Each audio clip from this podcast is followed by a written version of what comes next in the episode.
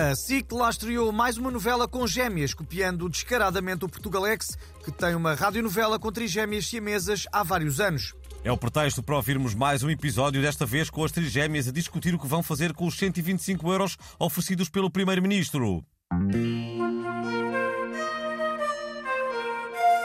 Triângulo de Paixão. Yupi, estou tão contente. Recebi 125 euros. Como eu sou a trigêmea pobre e boazinha, nunca tinha tido tanto dinheiro. Será que dá para comprar uma casa? Ou uns óculos da coleção Cristina?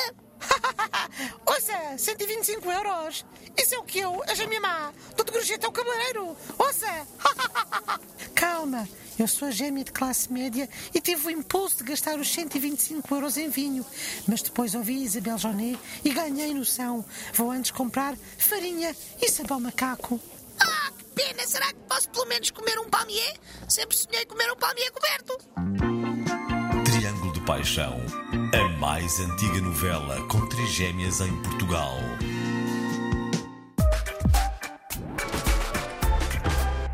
Uma equipa de chefes suíços entrou para o Guinness por ter confeccionado um rosti, prato típico daquele país, com 13 metros quadrados. O rosti é um prato de batatas salteadas e este em particular irritou bastante alguns chefes portugueses que passam a vida a tentar bater recordes do Guinness. Os 13 metros quadrados, mas isso é uma coisa. Eu e a minha equipa já fizemos um pão com chouriço e a de Viseu a Bragança. E um arroz doce maior que a beira baixa. Mas, mas, mas é batatas que querem, é?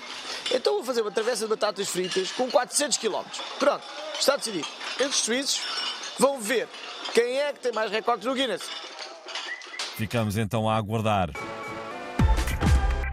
Na semana passada revelámos aqui um excerto da nova versão do tema 125 Azul, do Estrovante. A pedido de várias famílias, revelamos hoje um pouco mais desta versão, inspirada no pacote anti-inflação do Costa e nos sermões de Isabel Joné aos pobrezinhos.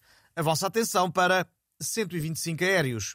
Foi, sem mais nem menos, me deu para torrar os 125 aéreos do Costa. Foi, sem mais nem menos, Gastei raspadinhas sem sentido nenhum.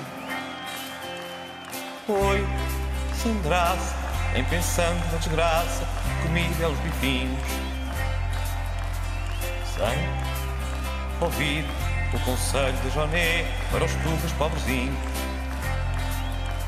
Talvez um dia encontre com a Joné.